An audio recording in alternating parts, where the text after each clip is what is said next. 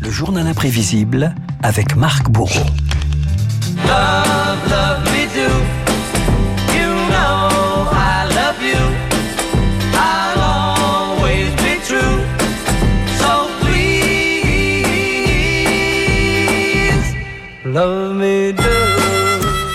Et la réponse Marc était donc Love Me Do, le premier single des Beatles qui, est pas, qui était donc apparu il y a 60 ans exactement. Love Me Do, ce n'est pas qu'une simple chanson d'amour, c'est surtout le tube fondateur d'un des plus grands groupes du monde de la musique. Une histoire, Renaud, qui commence déjà dans les studios d'Abbey Road, septembre 62. Quatre jeunes de Liverpool aux portes de la gloire pour leur premier enregistrement. Leur manager, Brian Epstein, leur propose d'interpréter une reprise. Les garçons préfèrent un morceau de leur cru, tout droit sorti d'un cahier d'adolescent de Paul McCartney. Je jouais juste du piano à Liverpool chez mon père. J'avais 16 ans et j'ai commencé ce morceau instinctivement. Je ne connaissais pas les notes, j'ai juste joué ce que je voulais, j'y ai ajouté quelques mots, c'était pour ma petite amie. Et puis un jour, j'ai vu John et je lui ai donné ce recueil. Love me do. Et John Lennon ajoute un harmonica, justement. Quelques paroles qui tiennent en une phrase. Je t'aime, alors s'il te plaît, aime-moi. Voilà, c'est pas très compliqué. On a fait euh, plus original. avec les hein. Beatles, c'est assez simple. Voilà, c'est ça. Et en tout, le mot love, Renaud est répété 21 fois et le plus souvent en chœur. Love Et pourtant, la première prise que vous entendez là n'est pas convaincante, trop lente, trop brouillonne, et le batteur ne fait pas l'affaire. Pete Best est évincé et remplacé par un certain Ringo Starr. Paul, John, George et Ringo, l'effectif est au complet, manque celui que l'on appelle le cinquième Beatles pour finaliser le projet, le producteur George Martin. On est venu me voir parce que j'ai la réputation d'être farfelu et rebelle. Leur musique n'était pas révolutionnaire, mais le son était intéressant. Ce qui m'a captivé, ce n'est pas Love Me Do, c'est leur charme. C'était des gens charmants.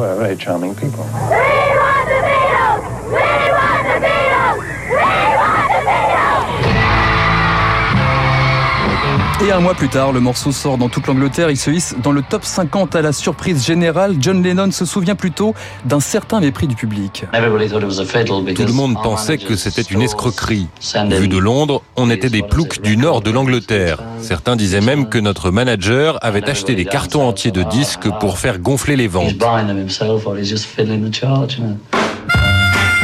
Love Me Do ouvre les portes des États-Unis et de l'Europe. En France, il est même adapté par Dick Rivers, figurez-vous. Accrochez-vous, Renaud. Love Me Do devient.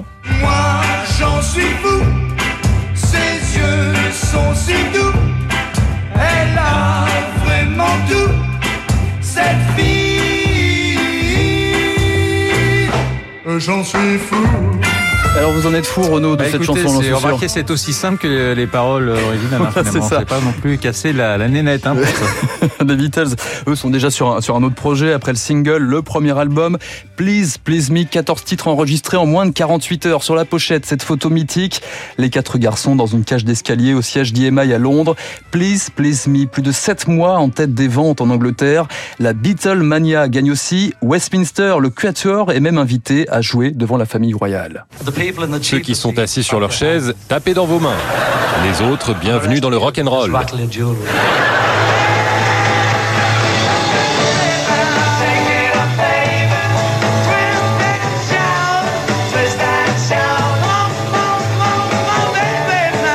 Les Beatles, superstars évidemment, mais pas écrasés par le succès. Les garçons étaient même plutôt humbles. Écoutez cette interview assez cocasse avec, euh, par ordre d'apparition, John Lennon, Paul McCartney, George Harrison et Ringo Starr. Combien de temps ça va durer? Je ne sais pas. Oui, on aimerait que ça dure 10 ans, mais si déjà ça dure 3 mois, on sera chanceux. Il faut qu'on travaille encore la musique, mais qui sait, à 40 ans, on aura peut-être arrêté d'écrire des chansons depuis longtemps. J'aimerais qu'on gagne de l'argent, mais à mon avis, on va faire un flop. Vous savez, j'ai toujours rêvé d'ouvrir un salon de coiffure pour femmes. Je ferais peut-être des tresses et des brushings en demandant Vous voulez une tasse de thé?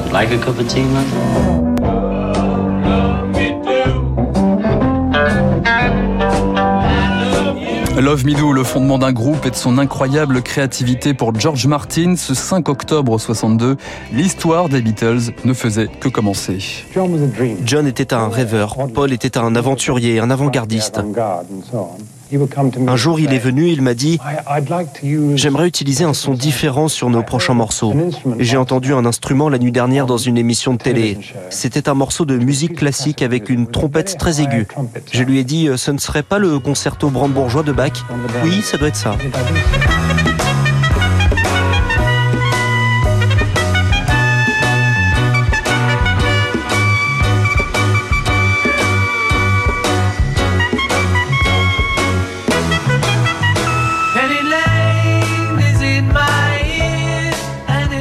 Penny Lane 66. Hein, 66, ouais, l'enregistrement, mais enfin une idée euh, qui a germé euh, au début des années 60 hein, finalement. Voilà, et puis une pensée pour Ringo Starr, 82 ans, qui a des petits problèmes de santé. Voilà, qui a un problème de, de, de voix apparemment.